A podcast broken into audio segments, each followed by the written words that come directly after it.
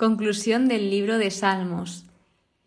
Hemos terminado este libro y qué es lo que me llevo de él, qué lecciones, qué aprendizaje, qué tal vez sensaciones me ha ido transmitiendo a lo largo de la lectura, del estudio. Esto es lo que vamos a centrarnos en el episodio actual, donde primero os voy a comentar cómo me he sentido y qué me ha parecido el libro de Salmos. Para empezar, es inexplicable todo lo que he podido ir viendo, ir aprendiendo, porque el libro de Salmos al final son relaciones de Dios con las personas y de las personas con Dios. Entonces, hay tantos casos, tantas personas diferentes, diferentes sentimientos, emociones, hay tantísimas cosas que te puedes sentir identificado en cualquier momento y en cualquiera de los salmos. Y hay como un salmo para cada momento específico de tu vida y puedes ver también con ellos que no eres la única persona que está pasando por algo, sino que ya hay personas que han pasado por tu misma situación. Nunca pienses que solo pasa a ti, que esto no le pasa a nadie más, sino que las situaciones se repiten y nos pasan a las personas a lo largo del tiempo. Sí que puede ser que sean diferentes, pero hay algunas muy, pero que muy similares. Para mí, el libro de Salmos también es, aparte de esa sinceridad, autenticidad, porque las personas que escriben se nota que están hablando desde lo más profundo del corazón y te están contando lo que sienten, cómo lo sienten, en el momento en que se encuentran de su vida, y también como estos, estos salmos se pueden recitar, se pueden cantar, el cómo se emplean en la liturgia. Por ejemplo, en mi iglesia, la iglesia católica, los salmos es una parte esencial. En todas las Eucaristías se leen salmos. Entonces, para mí ha sido impresionante el estudiar este libro y ahora cuando voy a la Eucaristía pues lo escucho y digo, wow, pues de este salmo saqué estas conclusiones o pude aprender esta curiosidad, la otra curiosidad. Y es que hay tantísimas cosas, incluso en los salmos más pequeñitos. Otra de las cosas que me ha llamado la atención es lo que comentaba de las curiosidades, porque hay muchas cosas que no tenía ni idea y que conforme los he ido leyendo, he ido indagando en ellos, me han sorprendido al aprenderlas, tanto curiosidades externas como por ejemplo que una canción ha sido inspirada por tal salmo, como canciones que solía cantar muchas veces en misa y no sabía que provenían de los salmos. Entonces, esto me ha apasionado y algo que me ha gustado muchísimo es poder aprender que la mayoría de estos salmos tienen gran significado en la tradición judía a día de hoy, porque el libro de los Salmos es realmente judío, está escrito en el Antiguo Testamento. Y entonces, de hecho, Jesús era judío y recitaba los salmos. Y lo hemos podido ver como muchos salmos, incluso en los últimos momentos de vida de Jesús, fueron recitados por él. Entonces, el ir aprendiendo esto, su utilización, que sé que tengo que aprender muchísimo más porque obviamente el libro de los Salmos, como decía al comienzo, es uno de los más entendibles y más accesibles porque ha sido uno de los más traducidos de la Biblia. Y entonces sé que hay muchísimo y muchísimo más que aprender de ellos, pero hasta el día de hoy estoy muy feliz porque me ha parecido muy sencillo leerlos. Sí que es verdad que alguno hay que cuesta un poco más que otro, pero en general todo muy bien. Y otra cosa que os quería contar es que, pues no sé si tal vez en el momento de mi vida en que he ido leyendo este salmo o no sé por qué, pero sí que es verdad que al principio hay muchos de, de lamento y de que están buscando a Dios y que la persona que habla está muy mal, está desesperada y clamando a Dios para que le proteja. Entonces, lo que me pasaba es que entre los tres primeros libros de los Salmos, que están como divididos en cinco libros dentro del libro de Salmos, un libro dividido en cinco. Entonces, los tres primeros, que son los que más tratan temas así un poco más duros, pues yo como que entraba a veces en, no tan profundo como la persona que lo escribía, pero sí que, ostras, decía, uff, salía de, la lectura y del estudio que decía, madre mía, me cuesta y todo. Pero bueno, contaros mis salmos favoritos hasta el momento, aunque realmente todos son muy especiales y de todos he aprendido, pero los que más me han marcado han sido el 32, que era el que hablaba sobre, sobre el pecado y el perdón, luego el Salmo 45, que me pareció precioso, y por último, el capítulo más largo de toda la Biblia, justamente el que pensaba que más me iba a costar, fue el que menos me costó por su longitud. O sea, me costó menos por su contenido, pero yo pensaba que me iba a costar más por su longitud. Y si tuviese que elegir entre esos tres, el 119 es mi favorito. El capítulo más largo de toda la Biblia es mi salmo favorito, porque habla sobre la ley de Dios de una persona que constantemente está en búsqueda de Dios y de hacer su voluntad y sobre todo de crecer en sus escrituras, de aprender, de obtener sabiduría y de verdad que me apasiona cómo lo explica sus sentimientos en todo momento, que aunque él esté pasando por momentos difíciles, que se refugia en la ley, que se deleita en la ley, es increíble este salmo, de verdad, mi favorito. Y bueno, ahora vamos, como suelo hacer en todos los episodios de conclusión, los divido en varias secciones.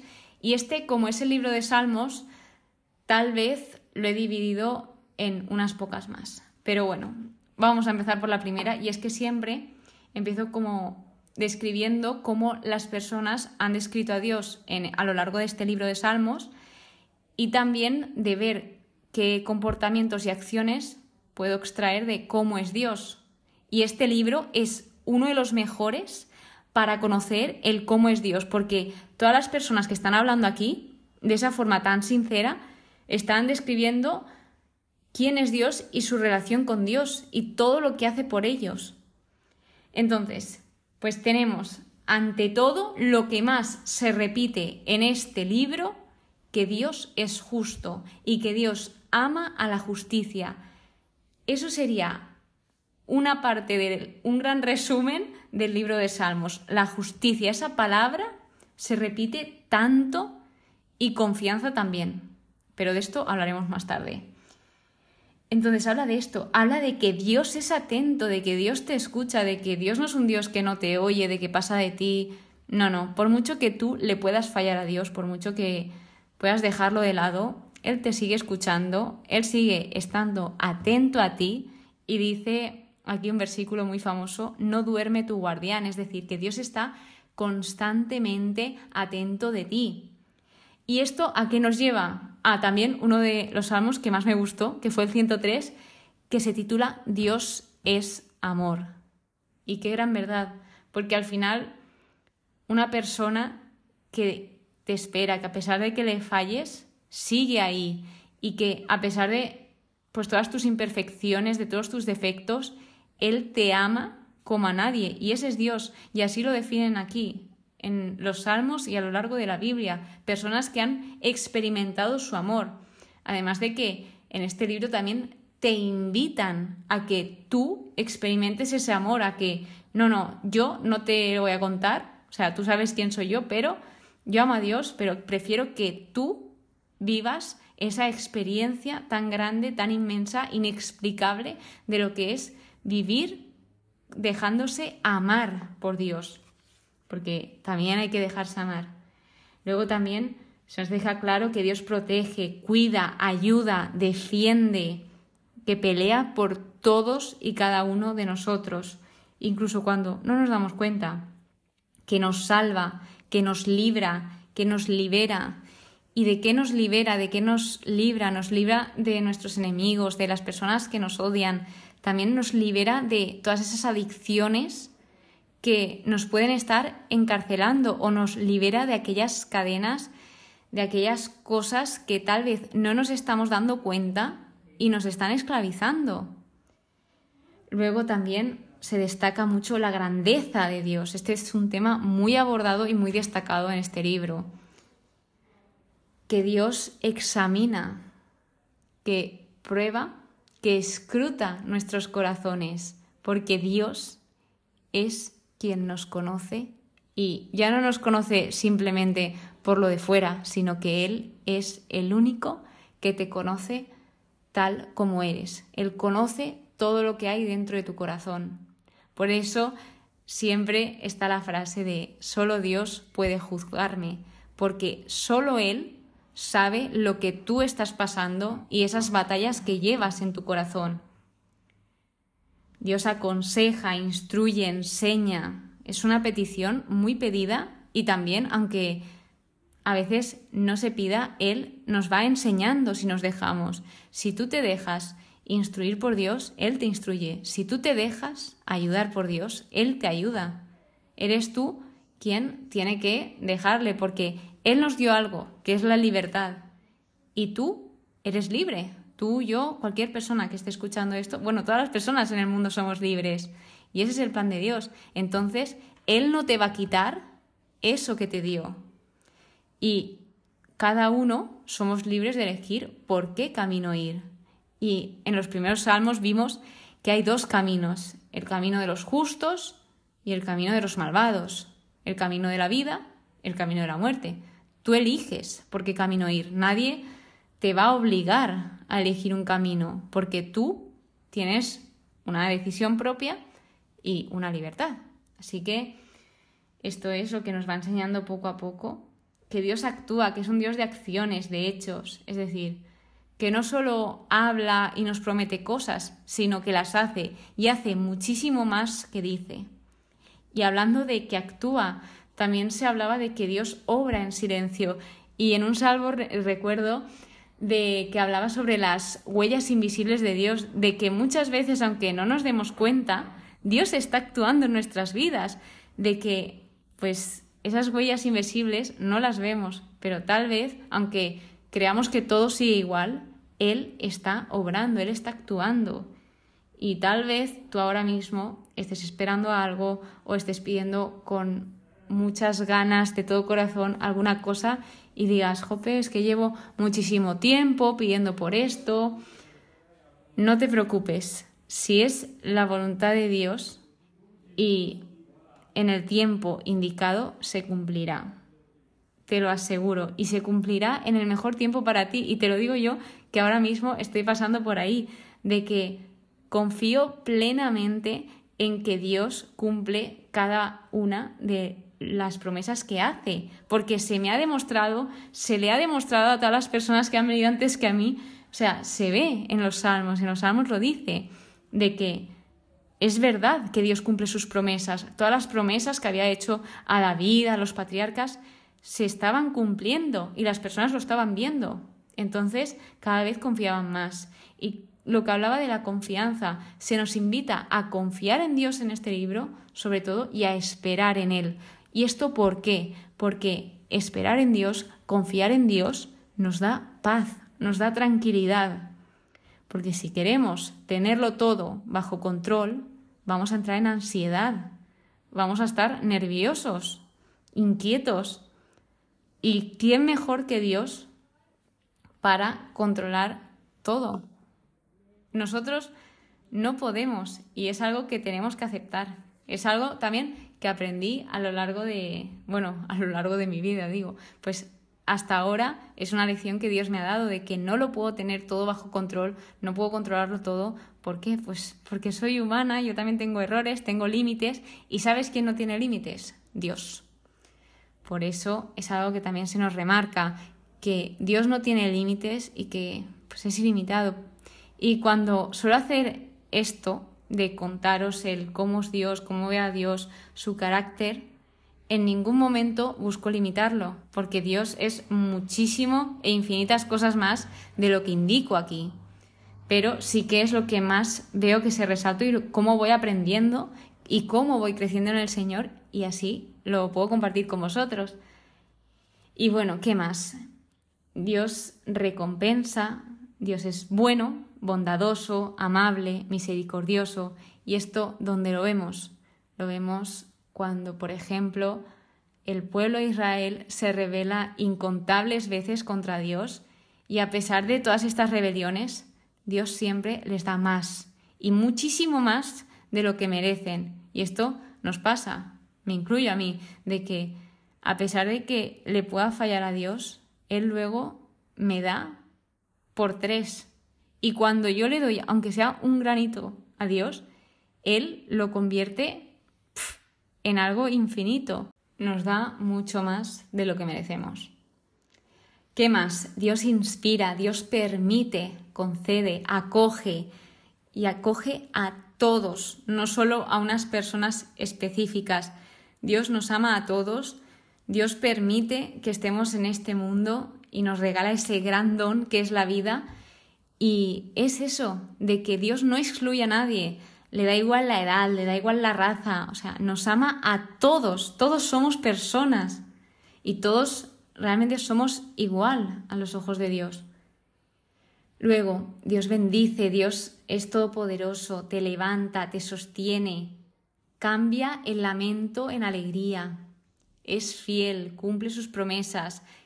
¿Qué más? Da seguridad, da firmeza, porque David es uno de los autores más destacados en este libro y vemos cómo David pasó tiempos muy, pero que muy duros.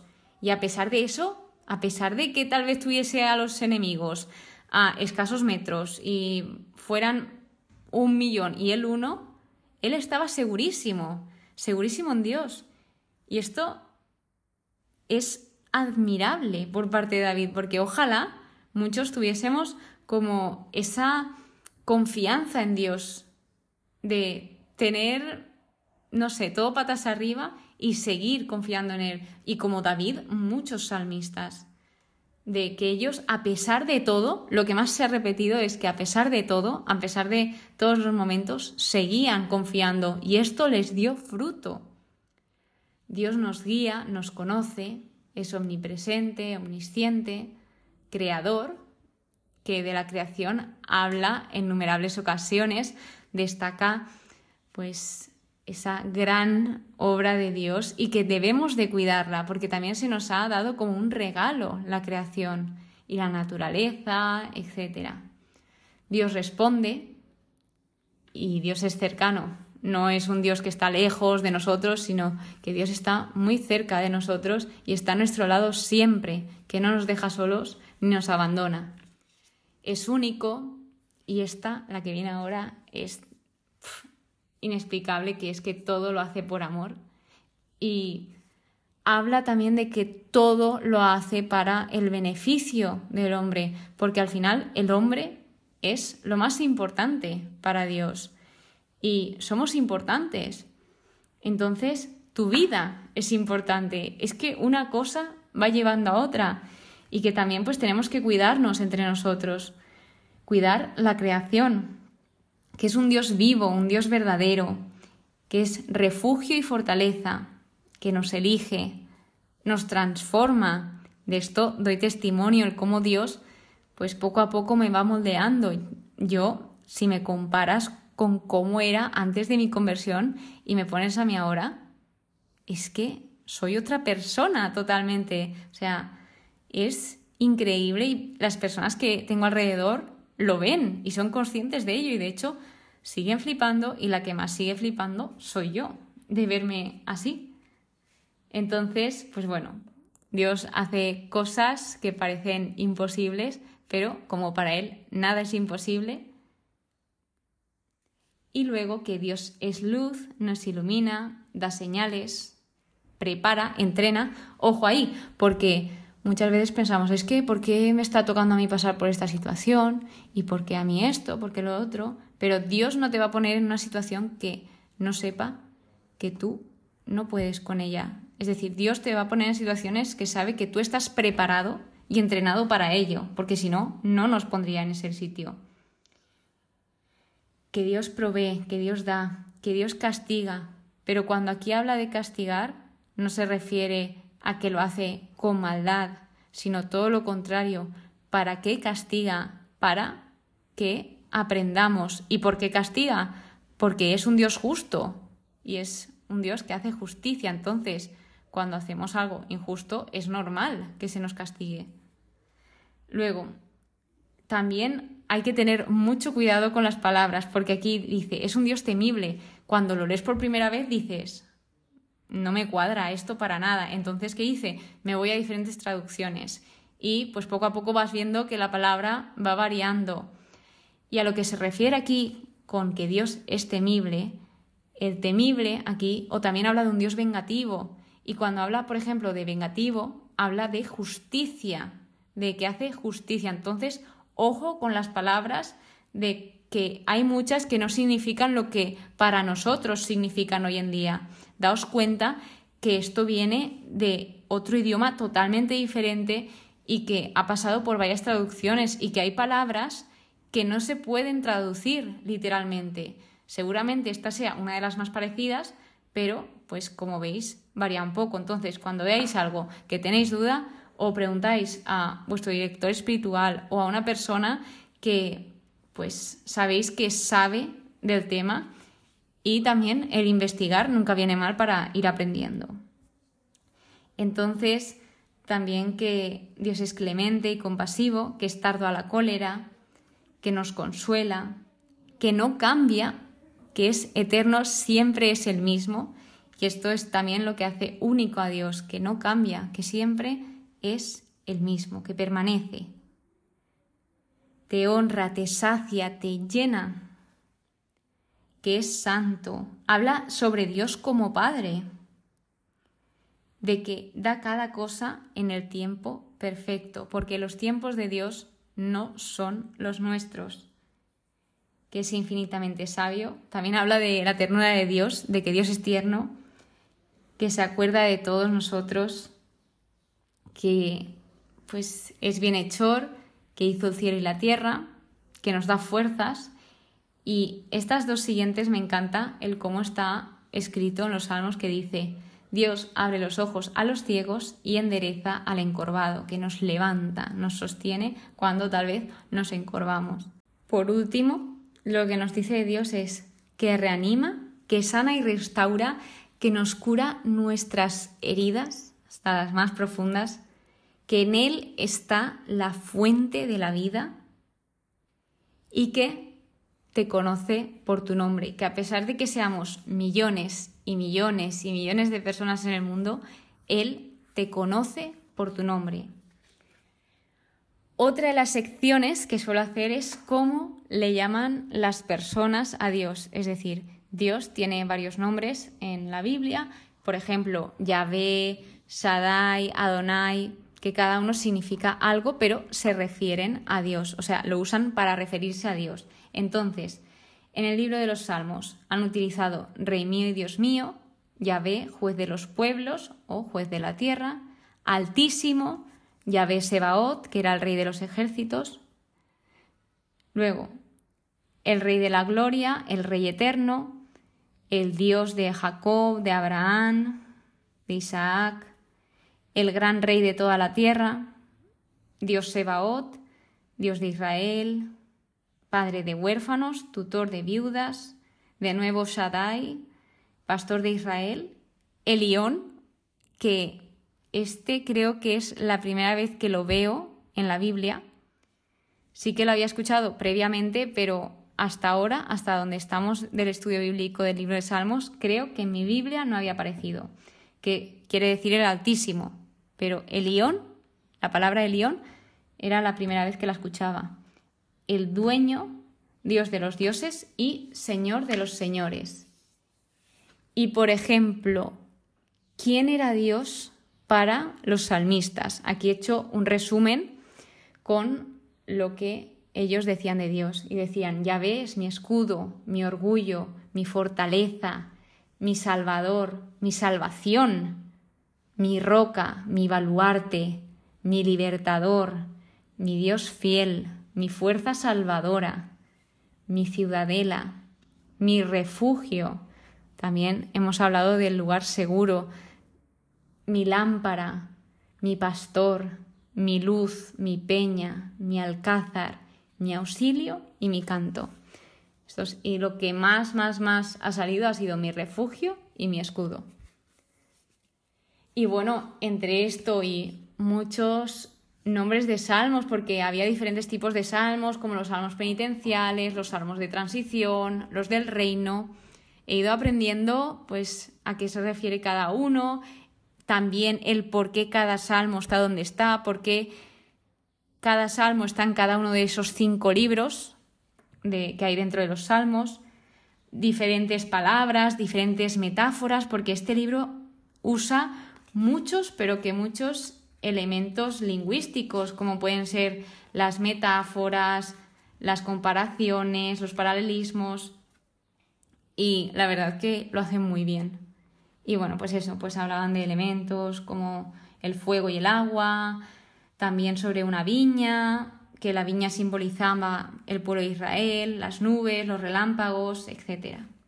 Y bueno, palabras como Selah, que simbolizaban o se referían a una pausa reflexiva, o por ejemplo también el miktam, que significaba, quería decir, para enseñar. Y bueno, esto se refería a unos salmos en específicos. Y bien, otra de las secciones son ya las lecciones, reflexiones que a lo largo de contaros el carácter de Dios os he ido ya diciendo algunas.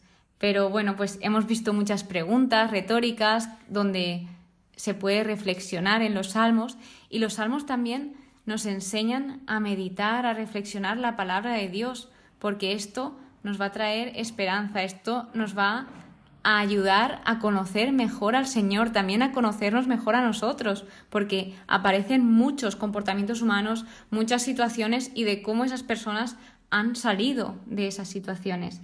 Entonces, para mí es un gran libro, un gran ejemplo habla de todo tipo de personas, no excluye a nadie, también nos habla sobre la traición, de que hay muchas personas que no se esperaban traición de amigos, de personas muy cercanas y de profecías, sobre todo, vínculos con el Nuevo Testamento el poder del perdón, de pedir perdón, de reconocer nuestros fallos y de que también le sepamos pedir al Señor que nos enseñe a ver en qué fallamos, en qué pues podríamos mejorar. Luego, el peso que tiene el pecado, de que al final es como piedras que te vas poniendo en la mochila, en la espalda, y de que cada pecado es una piedra y al final pesan y se te hace duro el caminar con los pecados encima. También la importancia de saber las personas de las cuales te estás rodeando, la importancia de tu entorno, de que al final influye en ti. La importancia de la adoración y de la música, se nos invita a cantar, a celebrar, todo con alegría.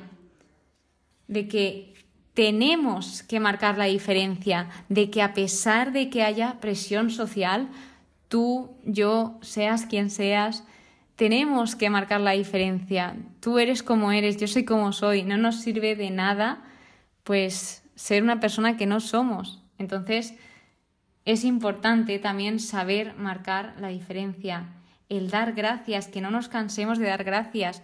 Y en Salmos vemos como Dios, pues dice, es que todo es mío. Las ofrendas y sacrificios están bien, pero Realmente la verdadera adoración y agradar a Dios no se limita solo a eso, sino también en tener un corazón obediente y arrepentido. Y que Él sobre todo valora que le demos gracias de todo corazón, que seamos agradecidos. Vemos también esas luchas internas que atravesamos todos y que pues también hay una lucha entre la fe y las dudas que nos pueden aparecer y que pues, sigue pasando a día de hoy y es normal, somos humanos. Entonces, pues, estés en el momento que estés, que sepas que estoy orando por ti y pidiendo por ti. Luego también que el pueblo, en un momento, en uno de los salmos, estaba unido rezando. Ven que hay un momento duro y ¿qué hacen? Rezar. Y también hemos visto ese poder de la oración, porque había personas que empezaban a escribir el salmo muy mal, muy deprimidas y de repente poco a poco conforme iban orando, iban entrando como en una paz, en una tranquilidad y acababan adorando y dando gracias a Dios. O sea, que a pesar del momento lo que nos ayuda a no estar dándole vueltas a las cosas, a calmarlos, a calmarnos y el cómo nos tomamos las situaciones es rezando, porque también es algo que nos ayuda a parar. Y también es importante el entendimiento correcto de las escrituras, porque ¿qué pasa si las escrituras no se leen bien, no se mira el contexto? Que esto puede llevar a grandes problemas. Y bueno, ya finalizando esto, es que se nos advierte de que no actuemos de manera precipitada. ¿Que es difícil? Muy difícil. Te lo dice una de las personas que más actuado en su vida de manera precipitada. Pero esto nos puede llevar a situaciones muy, muy feas. El aleluya también aprendimos que era alelú, alabad y ya a. Eso me encantó aprenderlo. La ley de Dios, la ley de Dios, los mandamientos, la palabra de Dios, la destaca como importante en varios salmos y tiene toda la razón. Y cosas que nos dice sobre las palabras de Dios, sobre la ley, es que son palabras limpias, palabras impecables, puras, que la ley de Dios nunca, nunca pasará, que transforma el corazón y el alma del hombre, que es perfecta, que hace revivir, que es veraz, que es recta, que ilumina los ojos, es decir, que nos quita esa venda que muchas veces por, yo qué sé, por lo que sea, tengamos ahí en los ojos y no estamos viendo o vemos borroso. Que esta palabra la envía para sanarnos y que también tiene el poder de disolver o derretir cualquier obstáculo o dificultad, que esto era de una de las metáforas que aparecía. Y bien, ya yéndonos al final de las palabras que más se han repetido, he hecho una lista y de las temáticas que he visto que más se destacaban en los salmos, pero antes me gustaría contaros el mensaje central que tiene la Biblia y es amor, perdón y reconciliación. Ese es el mensaje central de la Biblia. Las palabras confianza de las que más. Aquí hay personas que pueden ser un gran ejemplo. Si estamos flaqueando de confianza, pues nos podemos refugiar en los salmos porque ellas son, pues eso, ejemplo a seguir. Agradecimiento, esperanza, espera, reflexionar, meditar, refugiarse en Dios, que esto resume un importante principio de fe. Alabanza, adoración, justicia, fidelidad, bondad, misericordia, amor, verdad, gracia, provisión, paz, perdón, reconciliación, restauración, derecho, rectitud, alegría, redención, sinceridad y autenticidad muchas palabras, pero menudas palabras.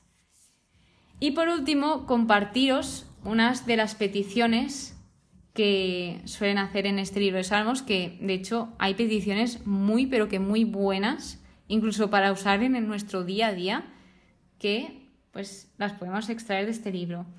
Como por ejemplo que pues les nos señale su camino, que nos señale el camino correcto, que nos guíe, que nos proteja de los enemigos, que su amor y lealtad nos guarden, que nos sane. Por ejemplo, una de las que más se repiten es que escuche, que oiga, que repare, que mire, que responda, que allane su camino a su paso. Sobre todo la justicia también es un tema muy tratado en las peticiones. Y una de las que más me gustó y es algo que pido mucho porque al final estoy compartiendo lo que voy entendiendo de la Biblia y lo que voy creciendo en la fe, pero sé que tengo fallos y que puedo tener fallos y a lo mejor no soy consciente. Entonces, una de las peticiones que había era que por mí no queden defraudados o confundidos los que esperan en ti o los que te buscan.